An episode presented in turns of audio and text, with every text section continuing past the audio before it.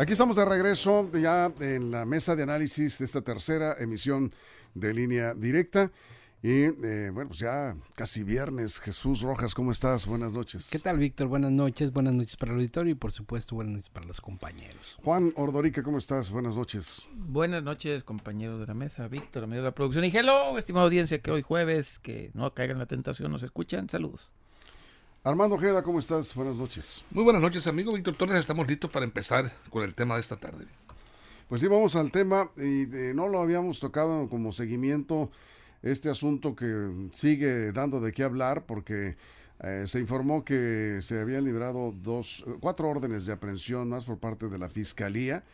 Eh, se había dicho que iban contra el titular del Instituto Nacional de Migración por la muerte de estos 40 migrantes que, como usted sabe, en Ciudad Juárez murieron en un incendio, encerrados. Hoy se confirmó, el diario de Ciudad Juárez lo publicó hoy, eh, que fueron detenidos dos funcionarios eh, de migración. Eh, yo desconozco cuántos habrá detenidos, habrá que revisar ese dato, pero... Eran como siete. Sí había varios. No sé si son estos dos más de siete, serían nueve, ¿no? Ah, pues ahí está, siete más dos. Son dos hoy, entonces serían nueve los detenidos.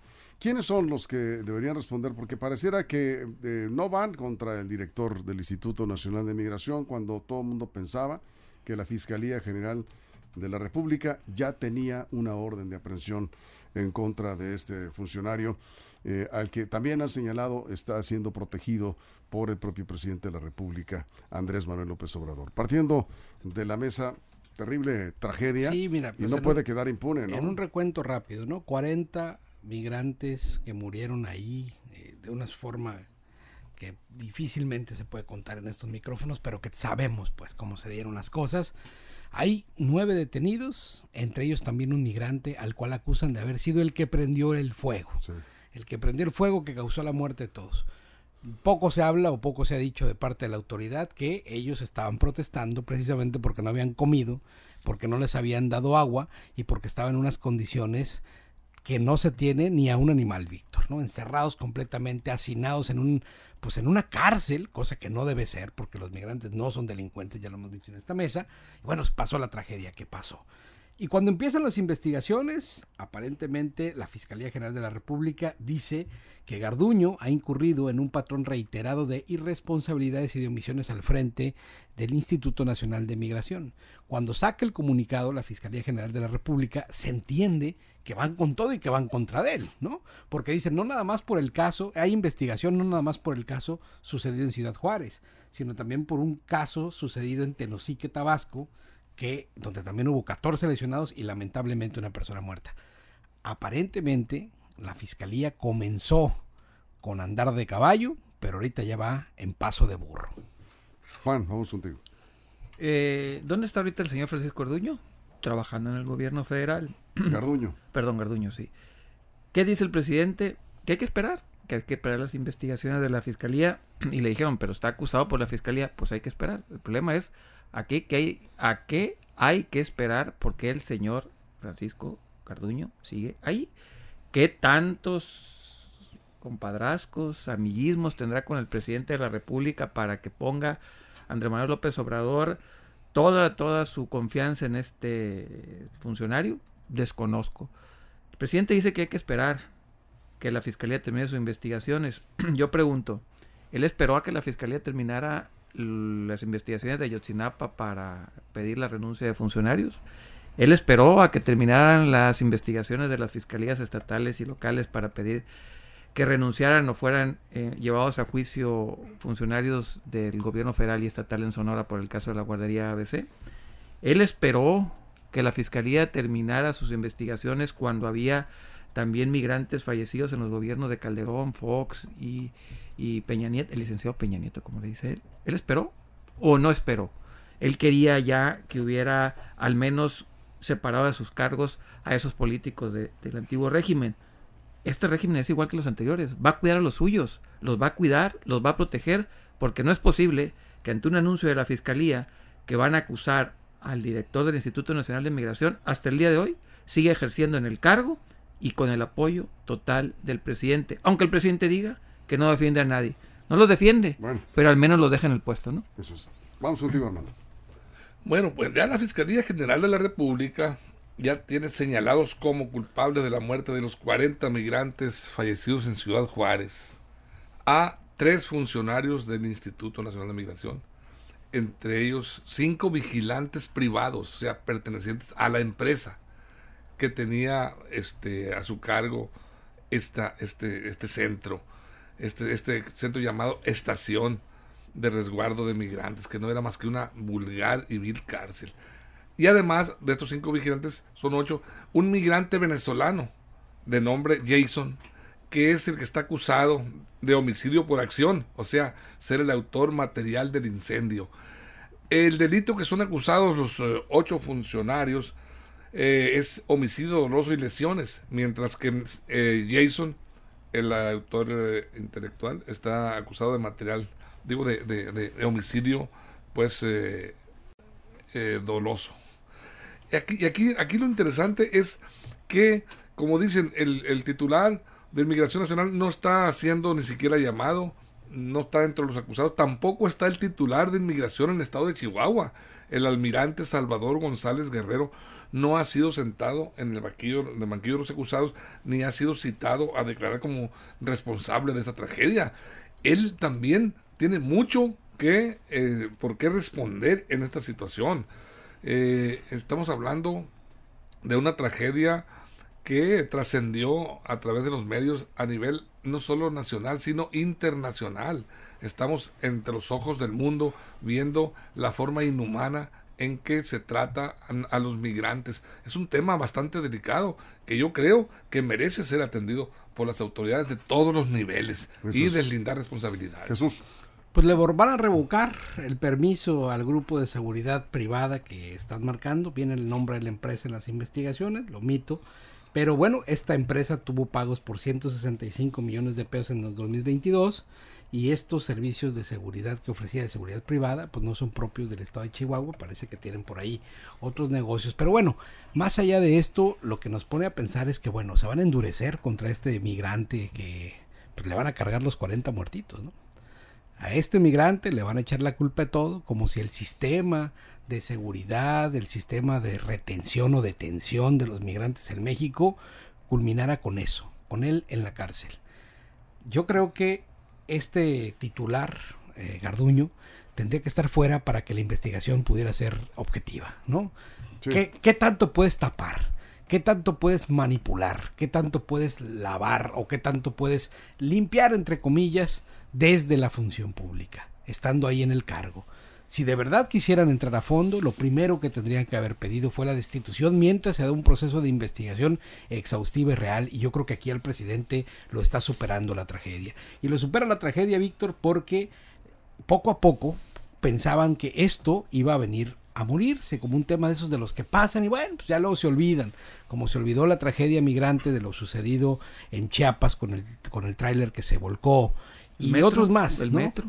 Este en particular, lejos de morirse, se prende y se prende más, porque entre más investigan, los migrantes siguen ahí, los migrantes siguen con muchos, eh, con muchas complicaciones, y no nada más es Ciudad Juárez, Víctor, es prácticamente todas las ciudades de paso tienen una crisis profunda en el tema de migración. Tijuana y las que quieras mencionar de la frontera norte tienen un grave problema de eh, asentamiento migrante. Eso es. Bueno, el, presidente López Obrador le pidió a la Fiscalía General de la República que no haya impunidad en este caso. Pero lo que sí se le está cuestionando, como ya se comentaba aquí, es por qué no le ha solicitado la renuncia al director del Instituto Nacional de Migración para que, como decías Jesús, pues la investigación se lleve a cabo sin ningún obstáculo, porque evidentemente desde el cargo eh, de director puede pues, eh, manipular la investigación. De alguna forma, sí, impedir que la investigación llegue hasta su oficina, porque de alguna manera tiene una responsabilidad que enfrentar, aunque no directamente, sí hay responsabilidades en los eh, guardias que estaban al frente, los que estaban bajo la eh, digamos, administración de este centro, como dices, una cárcel vil, vilmente una cárcel, y, también, por supuesto, del, del, migrante que, que, prendió fuego, ¿no? O sea, todos de alguna forma tienen cierta de responsabilidad. Nueve arrestados, sin embargo, el director del Instituto Nacional de Migración sigue en el cargo. Y eso no es todo. La auditoría y la propia fiscalía ya dijeron que esta empresa de seguridad estaba contratada por el doble de precio que contratan otras y con contratos sin licitación. Eso, de entrada, ya tendría eh, un elemento para separarlo del cargo y esa es responsabilidad de él. Él firma los contratitos. Él debe haber estado, en estos momentos tendría que estar separado del cargo y lo acusan exactamente por el mismo delito que, que, acusan o acusaban a la señora Robles, Rosario Robles. El mismo delito, uso indebido de la función pública. La señora Rosario Robles se chutó cuatro años en la cárcel por ese delito. Y hoy, sin ser sentenciada, ¿eh? solamente por el proceso, no le demostraron culpabilidad, creo que ya la, ya la declaró inocente hace unas semanas, o le detuvieron el proceso, no me acuerdo, pero nada más por llevar el proceso se la aventó cuatro años en la cárcel. Y este señor Garduño ni siquiera le han quitado el cargo. Pero bueno, ya se acabó la corrupción, ya no hay. Y para terminar con esta parte de la corrupción, la corrupción en la 4T sigue y sigue vigente en México como era antes. La única diferencia es que hoy los cacharon. Por eso sabemos que hay corrupción ahí. No, pero también hay otra gran diferencia. Sí se está actuando. o sea, hay nueve detenidos. Hay que, no hay que cerrar los ojos. También, se actuó en contra, también se actuó cuando agarraron a Rosario Robles. También ya venía una investigación desde antes con la estafa maestra. También abrieron investigaciones. Claro, se está actuando porque los cacharon, pero la corrupción existía. Pues, los cacharon. a ver, si no pasa, si, nomás voy a decirlo, si no, pasa el incendio, esa compañía seguiría trabajando en la 4T sin problema alguno. Como seguramente debe haber 15, 20 o 30 compañías haciendo lo mismo en este momento, pero como no ha habido una desgracia... No sabemos eso. Eso no lo sabemos, no tenemos eh, evidencia. La, pregunta es, ¿es la única empresa de toda la 4T que tenía esas... Esa... No lo sé, ¿tú lo sabes? Yo apostaría a mi casa que no es la única. que no es la única. A ver, Armando, vamos contigo. aquí lo, lo, interesante es que esta estación migratoria, en la realidad, la realidad, estaba operando como una especie de cárcel se habla de una estación migratoria en donde eh, se va a, mantener en buen estado, con, un trato humano eh, a los migrantes que de manera irregular tratan de, pasar la frontera hacia Estados Unidos o son detenidos por algún detalle eh, ahí en, la frontera. En este caso en Ciudad Juárez. Pero fue una verdadera cárcel. Por eso es que eh, protestaron y por eso quemaron esta colchoneta que se incendió que finalmente provocó la muerte de los 40. Eh, te aseguro que jamás pensó en ocasionar ese incendio pues, este, este, este migrante venezolano. Ahí lo, más extraño del, tema es que había personal y no apareció la llave del candado. ¿Sabes que acaba de aparecer la llave? Estaba en un cajón de un escritorio de uno de los funcionarios. Ya apareció la llave a través de las indagatorias. No, pues que que ya apareció la llave. Sí, a muy buen tiempo, por supuesto, a muy buen tiempo. Pero la pregunta que todos nos hacemos en esa estación, nadie sabía acaso de, de cómo estaba operando esa, esa en, qué condiciones está, infrahumanas estaba operando esa, esa estación, quién supervisaba a los trabajadores administrativos y a los vigilantes de esa estación, qué autoridad y los representantes de los derechos humanos de Chihuahua y del país, ¿dónde estaban? ¿Qué no se supone que en esos casos, en esas instancias, están vigilando? 20 segundos. Aquí está la cifra, 2.000 contratos de licitación directa solamente en 2023. Bien, vamos a ir a una pausa en eh, radio. De acuerdo. Ahorita seguimos con ese tema. Vamos a la pausa en radio, nos quedamos sin comerciales en redes sociales. ¿Quiénes deben de ir a la cárcel por la muerte de los 40 migrantes en Ciudad Juárez, eh, Chihuahua? ¿Quiénes? ¿Se debe eh, llevar ante un juez al director del Instituto de Migración? Esas son las preguntas. Y bueno, pues estamos esperando acá también los comentarios de la audiencia. Ahorita regresamos con esto en la mesa de análisis de línea directa. Continuamos. Línea directa, información de verdad. Bueno, porque pues yo creo que aquí en este caso Jesús, pues no solo hay responsables directos, sino también quienes estaban a cargo de ese centro por ser objetivos, pues son los directamente responsables. Como decía Armando, no encontraban la llave, pero no dio la impresión en el video de que estuvieran buscando la llave. No, salieron de estampida, nadie la buscó.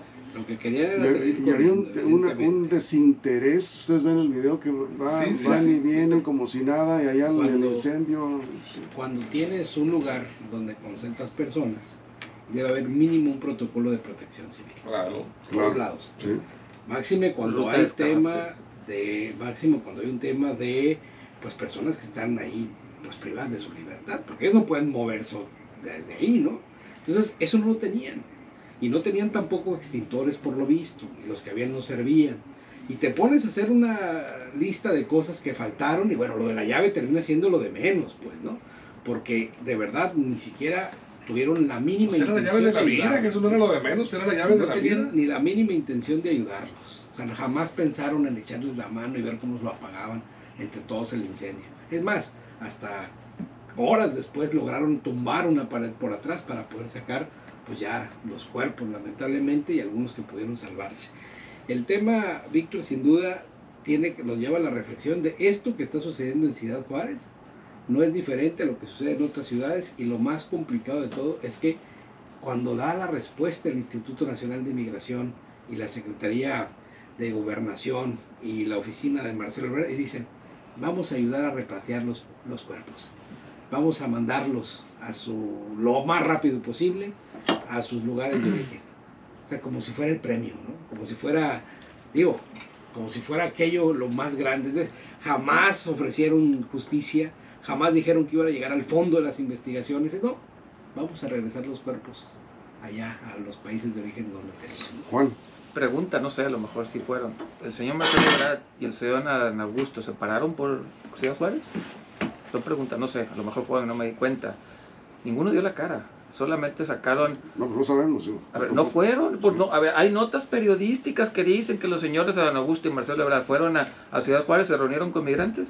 No hay notas, los propios migrantes están diciendo que no fueron. Pues es que si en ese caso, pues no hagamos nada, no opinemos. No Los- fueron los, eh, no fueron con los familiares. no fueron, no se sentaron con ellos, no estuvieron con ellos, no, no dieron la cara a los que deben de darle a las víctimas, a, a la prensa y a todo mundo, eso es otro rollo. A ellos no se las dieron. Es donde debieron haber estado, no como dice Jesús andarles diciendo, pero es que ya vamos a repatriar los cuerpos. Los señores gratis gratis, porque son, son magnánimos aparte, ¿no? No tuvieron la interés de pararse con las víctimas, ni el señor Adán Augusto, ni el señor Marcelo Ebrard, que se están echando la bolita. Hasta el día de hoy, no sabemos de quién es responsabilidad. Hasta el día de hoy ninguno ha dicho, es de acá, ¿no? Ninguno de los dos. Es que si buscamos culpables desde las cúpulas, pues tendríamos que irnos al presidente. Se tienen que buscar culpables. yo creo Ah, que, yo creo que se, eh, hay, eh, se delegan, para eso son las estructuras eh, de gobierno. Entonces, ¿quién van- es de los dos?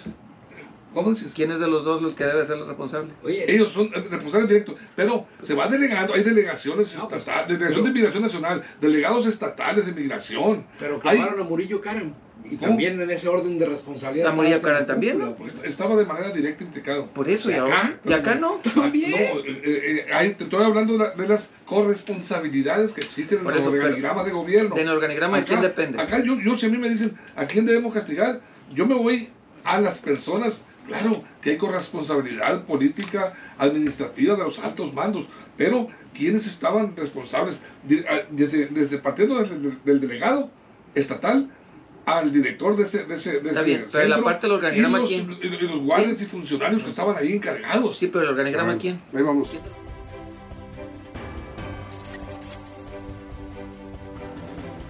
Aquí estamos de regreso de la pausa de en radio. Estábamos acá en redes sociales. Fuerte la, la polémica, la discusión. Algunos comentarios. Gilberto Espinosa dice: eh, El que estaba hablando ahorita, Yo mero. ¿sí? ¿Por qué crees Yo que eres mero, tú, dice me las hagan a mí. Dice, dice Juan Todo Yo. Es prianista, dice. No, soy es, mexicano. Es prianista, dice. A ver, eh, bueno, pues dice, Soy pri- mexicano. sigue dolido, por eso le echa la 4T. dice. Yo, yo le voy a decir. Ah, sí, sí eres tú porque tú dijiste que apostabas la casa. a ver, y aquí están, lo acabo de decir, 2.500 contratos. A ver, no me importa si gobierna Morena, no me importa si gobierna el PRI, no me importa si gobierna el PAN. Defender un gobierno que no está dando la cara por 40 fallecidos, nada más por andar defendiendo políticos, eso, eso es miserable. No andar queriendo que la política vaya por delante antes de exigir justicia. Bien. Y que vayan a la cárcel los de la guardería, Bien. los del PRI, los del PAN y todo el mundo. Igual que los de la 4 Néstor Vega, la corrupción y nepotismo sigue igual que antes, dice, y a veces peor. Bueno, dice peor, pero bueno. Eh, solo Peor los fanáticos adoctrinados y los zurdos comunistas no lo ven. ¿Qué pasó? Yo soy zurdo y no soy comunista. ¿Qué pasó? ¿Qué trae contra los zurdos? Ah, acá dice Carmen Alicia Robles, iba contigo Jesús. ¿Se puede considerar intencional por el gran volumen de inmigrantes que han llegado a México esta situación que está se puede considerar intencional dice por la gran cantidad de inmigrantes que han llegado a nuestro país a ver o sea Y que, seguirán llegando. que son tantos que haya sido intencional el, el incendio, ¿no? El incendio lo provocó uno de los, de los eh, migrantes que estaban encerrados, desesperados. Así lo hacen en muchas ocasiones, queman colchones en las cárceles para llamar la atención de las autoridades, pero ahora, ahora no hubo alguien que les abriera Sí. la puerta para salvarlos de, Y de la muerte. Estoy leyendo acá que la Fiscalía General de la República ya obtuvo orden de aprehensión contra el titular o el delegado del Instituto Nacional de Migración en Chihuahua, Antonio González Guerrero, y que también hay una orden de presentación contra Francisco Garduño.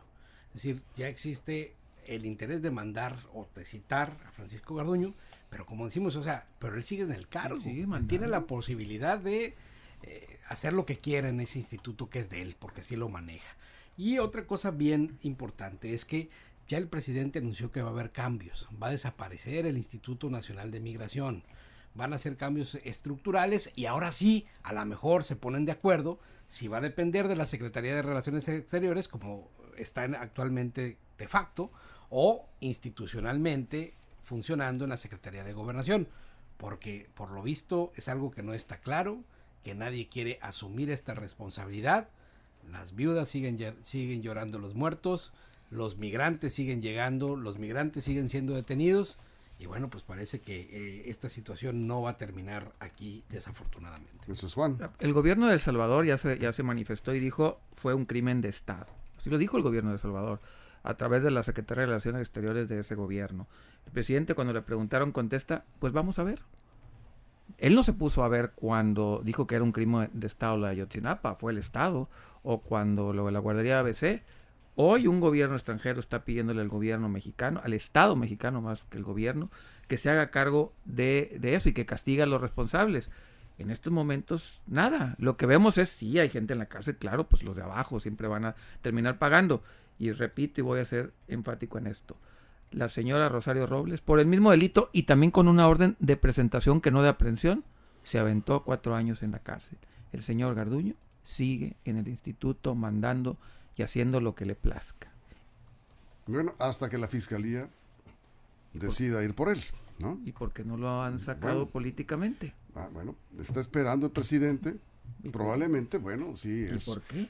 eh, pues ¿Por qué? son decisiones. Pues yo no sé, Juan. Si yo, si Por- yo estoy preguntando. Si yo supiera, fuera asesor de López Obrador. Yo estoy preguntando, ¿por Sí. qué? ¿Cuál es el motivo de defender a un ti- tipo así ahí? ¿Por qué? Pregunto realmente. Armando, vas a la. a la Mira, mañanera culpables, un día de esa pregunta. culpables hay muchos. Y si nos podemos a, a- a ver... eh, Responsables, que es diferente. Bueno, culpables y responsables yo los, eh, los veo muy... Culpables hasta eh, que un juez decida que son eh, Sí, culpables. y responsables, Responsables, también. sí. Responsables. Implicados. Ah, ah, im- implicados y gente que tuvo que ver. La, eh, dijeron ahorita que es lo de menos la llave. No es lo de menos. Para mí tiene dos connotaciones. O era la llave de la muerte o era la llave de la vida. Ahí estaba esa llave. ¿Por qué la salieron y la dejaron? Sin duda alguna que alguien sabía dónde estaba esa llave. ¿eh? Porque habían... eh, eh, abren y, entran este, detenidos y, y salen.